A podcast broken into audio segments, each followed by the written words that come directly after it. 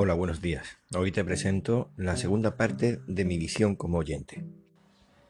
Está grabado en varias secciones, por lo que si Anchor, por la razón que fuera, no reprodujera alguna de las secciones de las que está compuesta, lo sabrás si termina el audio y no lo hace con el final del episodio, es decir, con su cortinilla.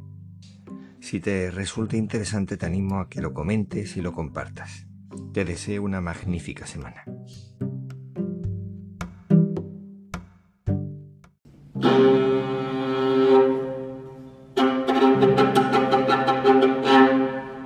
Bienvenidos al Extra de Argifonte, un podcast donde me extiendo un poco más en temas en los que en el diario de Argifonte normalmente no hago. Un lugar donde hago reflexiones y si fuera posible también sus conclusiones. Te invito a mi mundo. Bienvenidas, bienvenidos al Extra de Argifonte.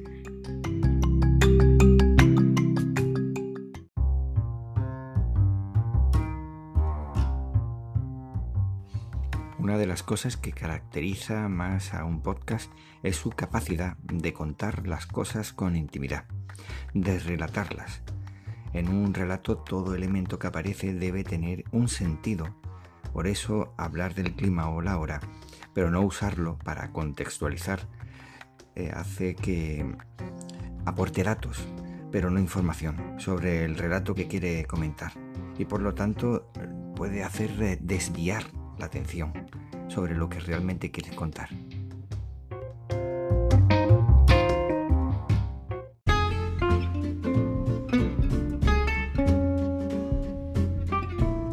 Puede ser de que al principio no hubiera demasiados podcasts y esos que esas personas que comenzaron a, a emitir, publicar al principio, como eran los que había, fueron cosechando una y sí, no me gusta tampoco la palabra cosechar como si fuéramos verdura, pero bueno, cosechando una audiencia para ese podcast y que con el tiempo no ha ido evolucionando porque se han estancado en que hagan lo que hagan, hablen de lo que hablen, directamente tienen una audiencia fiel.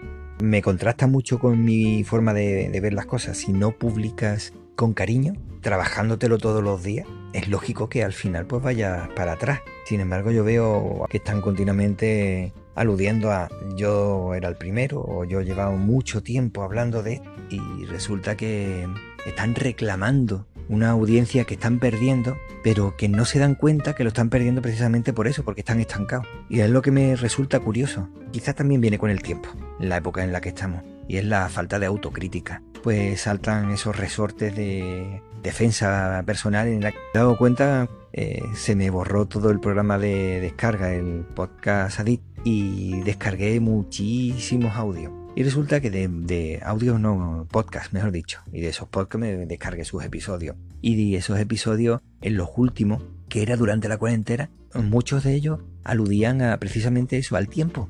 O sea, yo llevo muchísimo tiempo, yo estoy publicando, yo fui el primero en hablar de esto. Entonces, a raíz de eso, te pones a escuchar audio y dices tú, sí, desde 10 capítulos hasta ahora no has evolucionado absolutamente nada, ni en la hora de, plantear las cosas. Quizás por esa razón estás perdiendo audiencia, porque de hecho después de escuchar 10 o 15 o hasta 20 he escuchado de, de audios que antes no, no sabía ni que existían esos podcasts, pero precisamente aluden continuamente a, su antigüedad o a su pertenencia a esa magnífica red. Y tú lo escuchas y dices tú, eh, te falta evolucionar, porque eh, quizá alguien se ha acostumbrado a, a, lo que haces, pero a gente nueva, en mi caso por ejemplo, pues a lo mejor que prefiero escuchar otro que es nuevo, nuevo en el tema, y no porque sea nuevo, sino simplemente porque trae los temas de una forma distinta o los trata de una forma diferente, sobre todo muy importante, no está continuamente poniéndose la medalla de la antigüedad. Es lo que digo,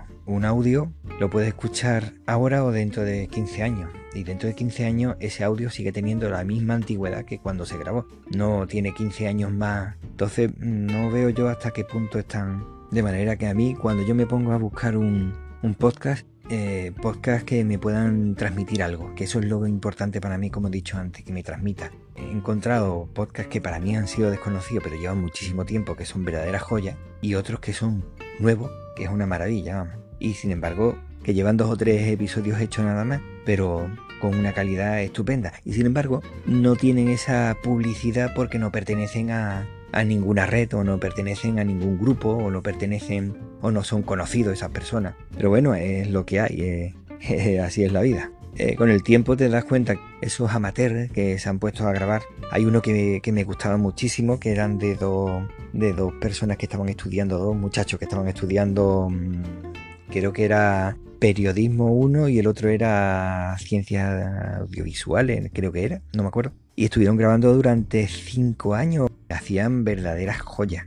Al principio no eran muy conocidos, ya justo cuando ya se iban a, a deshacer ese grupo para dejar de grabar, ya creo que tenían algo más de audiencia. Y eso es lo que pasa, que al final que muchos podcasts muy buenos terminan desapareciendo porque llevan detrás un trabajo enorme, pero no ven el fruto suficiente, una recompensa para decir, bueno, pues vamos a continuar aunque sea a distancia. Bueno, quizás ahora tengan menos motivo para decir no vamos a grabar porque ahora hay unas herramientas maravillosas para poder grabar a distancia. Pero aún así eh, sé que hay muchos que van quedándose en el camino. Lo bueno es que por lo menos en mi caso a mí se me quedan recuerdos.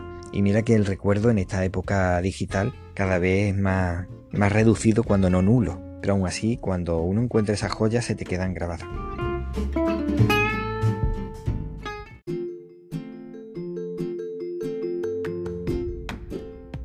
Como se suele decir, el boca a boca, o el boca a oreja, como he escuchado a otro, eh, la transmisión de unos a otros, para mí sí que puede resultar, o por lo menos sí podía resultar, una recomendación de calidad, más que poner una publicidad de, de mira, fulanito aparece en tal sitio, pues tiene que ser bueno.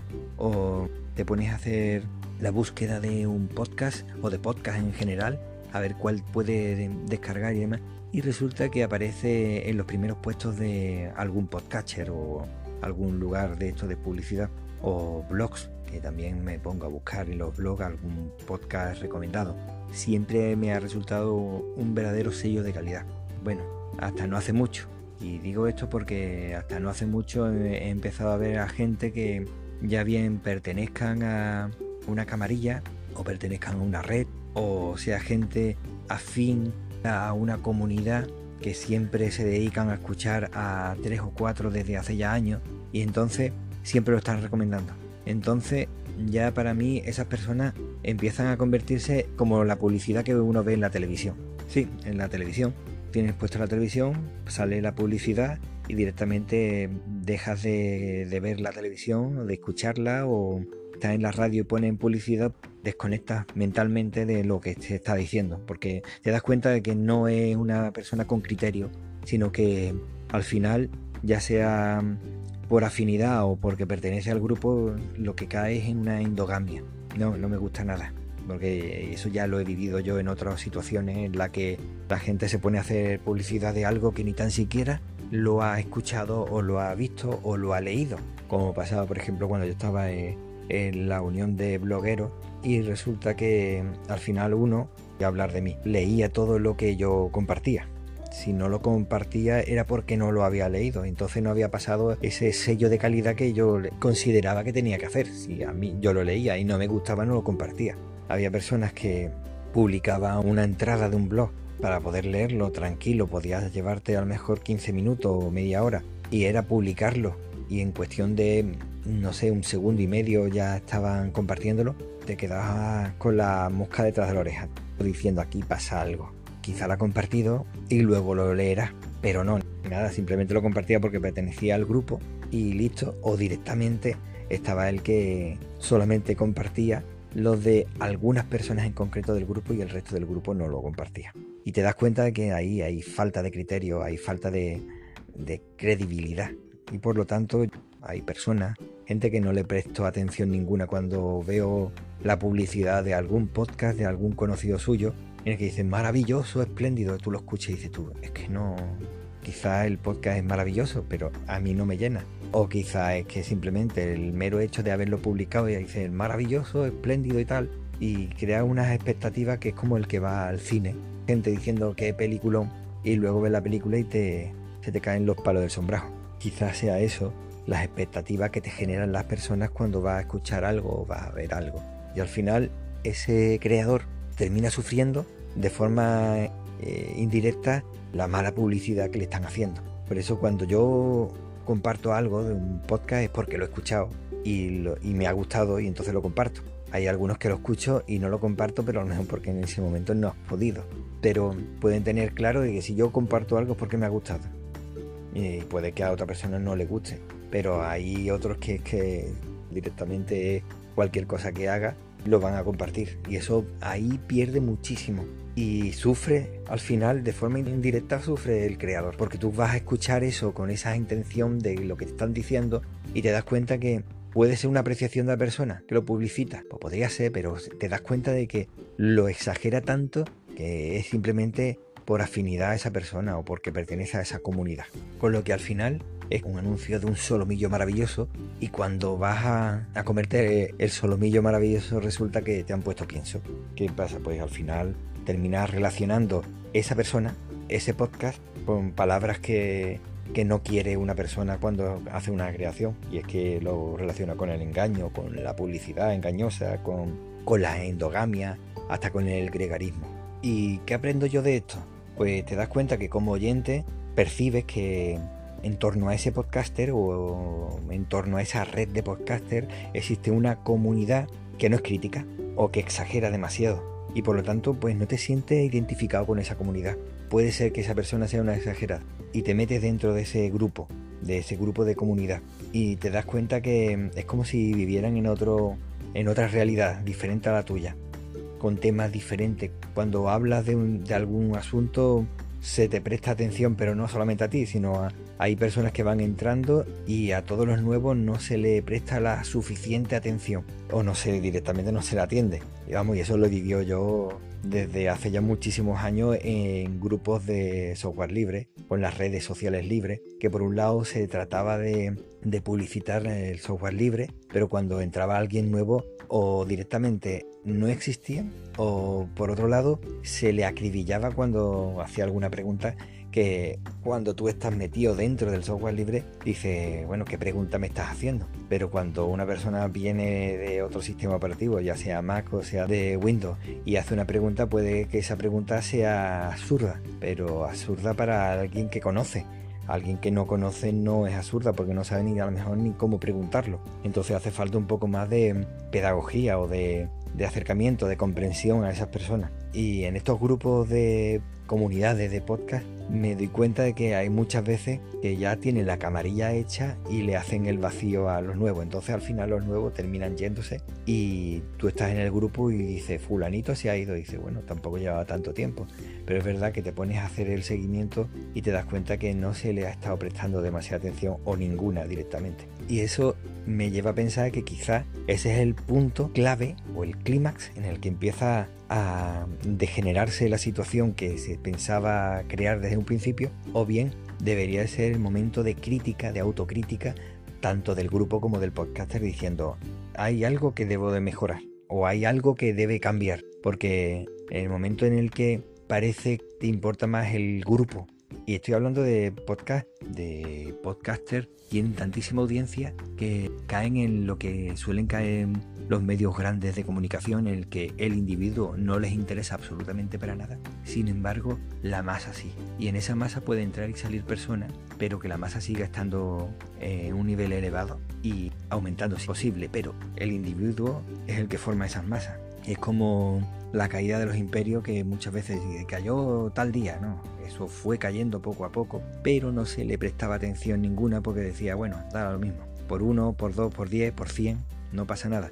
Pero al final llega un momento en el que llega un punto crítico en el que a partir de ahí, si pierdes uno, se desmorona por completo. Y eso me hace recordar una metáfora que ya he hablado en otras ocasiones, no aquí, sino con otras personas. Y no precisamente con temas de podcast, sino en temas de amistades y demás. Y es cuando el peligro de tener una comunidad tiene, es un doble filo. Es lo maravilloso de tener a alguien que te está apoyando, pero siempre cuando tú te aproximas a ese grupo es como si te acercaras a una ciudad, a un pueblo. Y entonces, ¿qué es lo primero que tú te encuentras? Son los arrabales. Y llegas allí y no sabes si entrar, si merece la pena entrar o no entrar. Puedes encontrarte con alguien amable que te soluciona las dudas que tiene o, te anima a entrar al pueblo y ver ese maravilloso pueblo que hay. O bien que al final te, ese integrista, si no entras tú dentro de su punto de vista, al final terminas alejándote de ese pueblo.